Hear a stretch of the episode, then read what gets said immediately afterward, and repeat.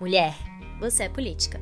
E nessa temporada, o Mulherão da Porra vai te explicar por quê.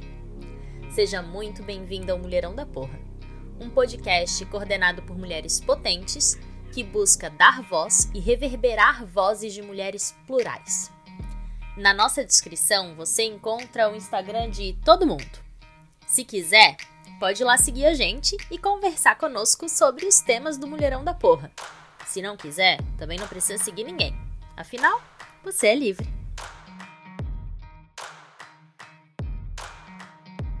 Oi, gente! Adivinha quem é? Sou eu! Fernanda Morinha aqui, é, morrendo de saudade desse espaço. Eu não sei vocês, mas eu tava assim, ó, ansiosa por voltar pra cá. É, desde que a gente começou a conversar sobre essa nova temporada, essa reestruturação do Mulherão da Porra, como que a gente ia repensar o podcast de maneira geral, assim. Eu já estava ansiosíssima para começar a gravar, para vir aqui, para conversar com vocês. É, já vou me justificar desde o início que eu tô meio fanha, vocês estão vendo, né? Eu tô com a rinite atacadíssima, me mudei para Curitiba e assim, não tem como viver em Curitiba. Sabe, todo mundo fala, ai, porque o povo de Curitiba só reclama do frio e da rinite. Gente, hoje eu entendo o povo de Curitiba tá? É porque é muito frio e a rinite ataca direto.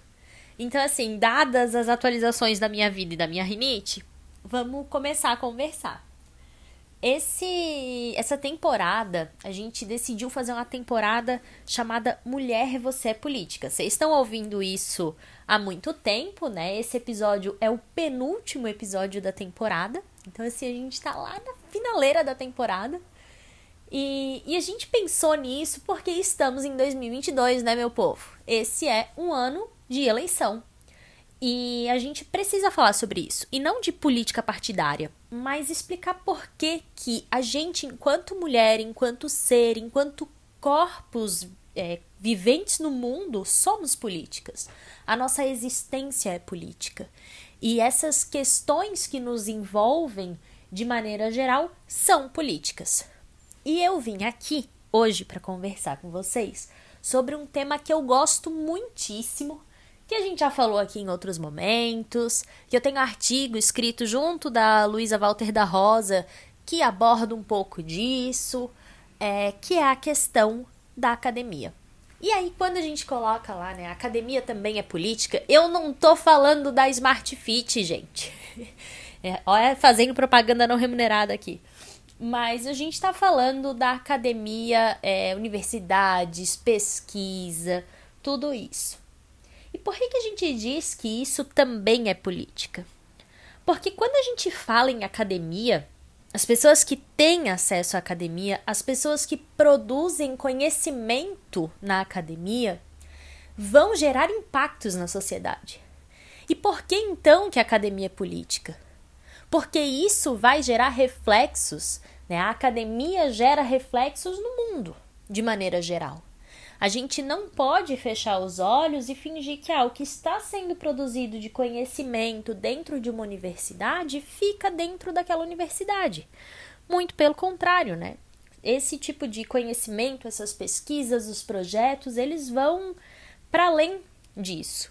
Como eu falei, junto da Luísa Walter da Rosa, eu escrevi um artigo, depois virou um episódio aqui do podcast, chamado O Pacto Masculino Acadêmico de Mediocridade.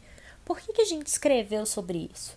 Porque a gente tava cansada, cansada, eu diria assim, ó, exausta das citações que eram feitas, especialmente no direito penal e no processo penal, mas eu tenho certeza de que quem está nos ouvindo, seja da área que for, deve ter o mesmo cansaço acadêmico que a gente quem são as grandes referências? Quem são as pessoas que produzem conhecimento e que têm reconhecimento por esse conhecimento? Olha o trava-língua. Que são reconhecidas por esse conhecimento produzido. São homens, via de regra. E via de regra, homens brancos, né, gente? Isso também a gente precisa pontuar. E aí a justificativa é que não tem tanta mulher pesquisando, né, que não dá para atender a questões de diversidade, porque ai, a maioria das pessoas que tá ali é, são aqueles homens brancos mesmo. Mas assim, se a gente pegar os bancos das universidades, e aí vou falar especificamente da Universidade de Direito, que é a que eu tenho proximidade, a gente vê que hoje, na graduação, as mulheres são maioria. A gente vê muita mulher pesquisadora, muita mulher em doutorado, em pós-doutorado, realizando pesquisas densas, importantíssimas. E ainda assim não tem mulher produzindo.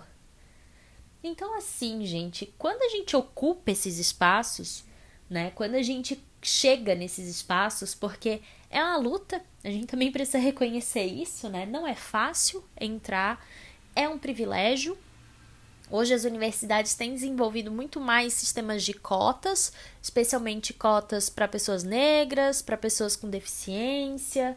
E isso com certeza já dá uma oxigenada muito grande nas pesquisas desenvolvidas. Mas de qualquer forma, ainda é muito iniciante, ainda é muito pouco, né?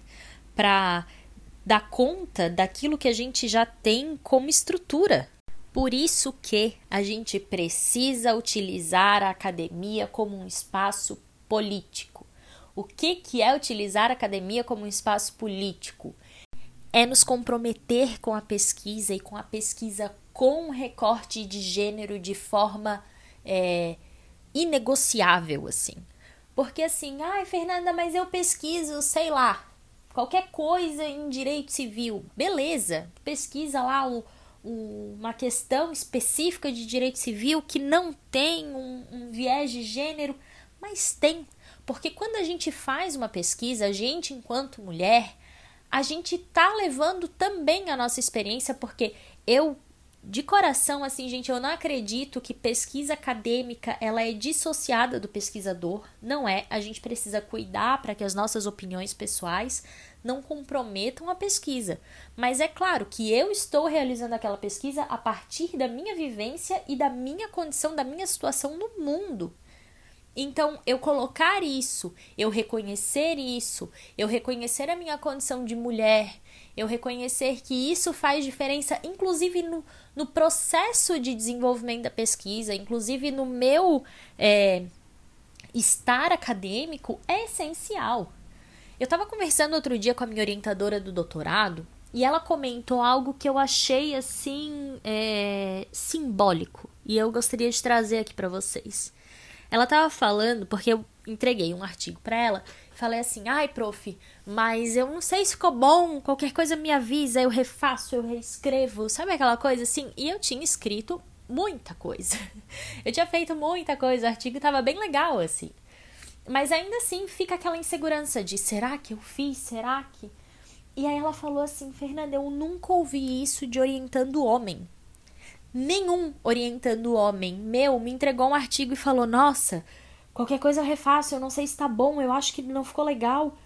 Isso é coisa de mulher. Mulher vem com essa insegurança. E a gente vai com essa insegurança porque a gente está ocupando um espaço que, teoricamente, né, dentro dessa teoria cultural patriarcal, não é nosso. A gente está ali onde a gente não devia estar. Tá. E aí a gente já fica insegura por estar ali e ainda produzindo conhecimento. Mas aí mesmo, né, ainda mais aí mesmo, a gente precisa utilizar esse espaço, utilizar a academia de forma política levantar essa bandeira, entender que questões de gênero estão sempre envolvidas, independentemente de qual é a pesquisa. Posso não estar pesquisando gênero, mas só de eu, mulher, estar dentro da academia, isso é uma questão de gênero. Isso afeta a minha vivência e a minha experiência dentro de um programa de mestrado, dentro de um programa de doutorado, dentro de uma graduação que seja, dentro de uma, de uma pós-graduação, enfim. Então, eu estar ali, eu resistir, eu pesquisar, eu produzir conhecimento é político. E eu preciso reconhecer isso para usar esse espaço de forma a fazer uma alteração mínima que seja na cultura, e na cultura de maneira geral, assim, porque o conhecimento ele é produzido dentro desses ambientes acadêmicos. Então a gente pode produzir um conhecimento diferente e tentar construir uma sociedade diferente. E aí, pra gente encerrar e vocês não ficarem de saco cheio de mim, é, a Chimamanda disse que a cultura não faz as pessoas, as pessoas fazem a cultura. E se a gente está numa sociedade em que não existem mulheres nessa cultura, tá na hora de a gente reescrevê-la, de a gente refazê-la. Então, a nossa oportunidade dentro do ambiente acadêmico é reescrever a cultura, é reescrever o processo de conhecimento. Tem outro livro que eu adoro, que eu já falei dele para vocês assim milhões de vezes e eu saio com ele embaixo do braço e mostrando para todo mundo. Ele chama Inferior é o Caralho, da Angela Saini.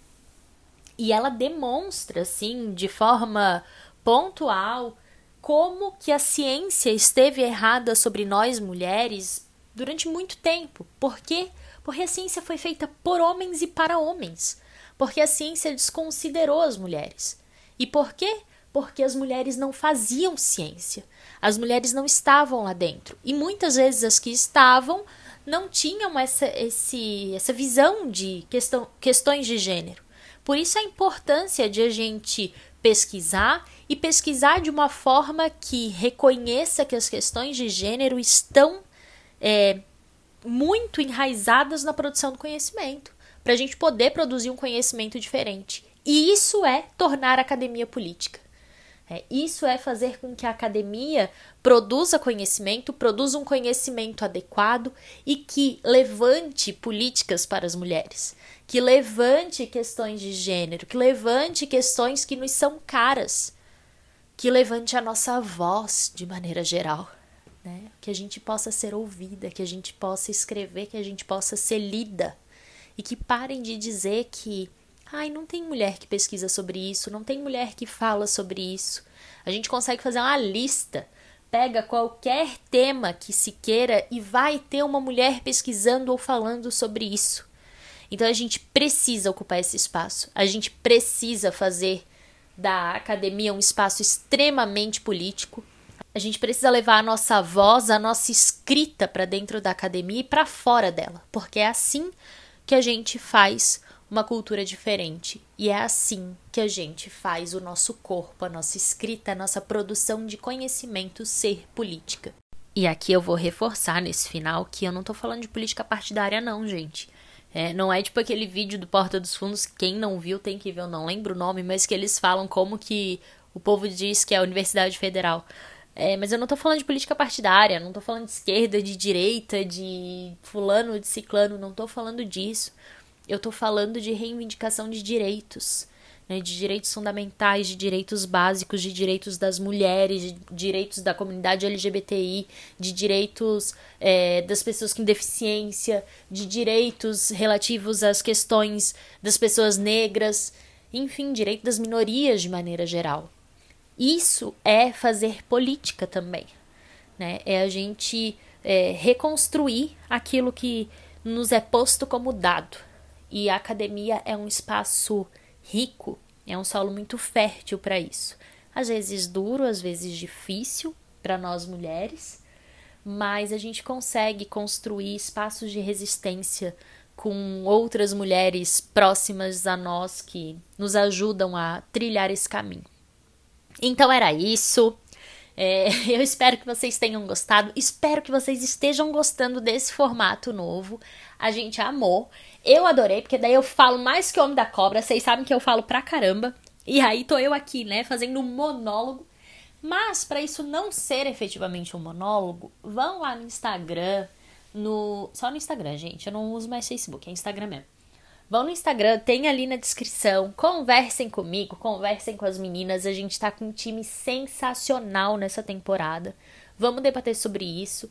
Vamos entender qual que é o nosso papel, por que, que a gente é política e usar o nosso voto para fazer a diferença esse ano, né? Pensando em tudo isso, no que que a gente quer, em como que a gente quer fazer é, a sociedade e a cultura mudarem de maneira geral, tá bom? Um beijo, fiquem bem. E aí, curtiu o episódio? Tô passando aqui só para lembrar que esse ano é ano de eleição e o seu voto é essencial para mudar a realidade de todas nós mulheres. Pense sobre isso, vote consciente e conte conosco. Um beijo.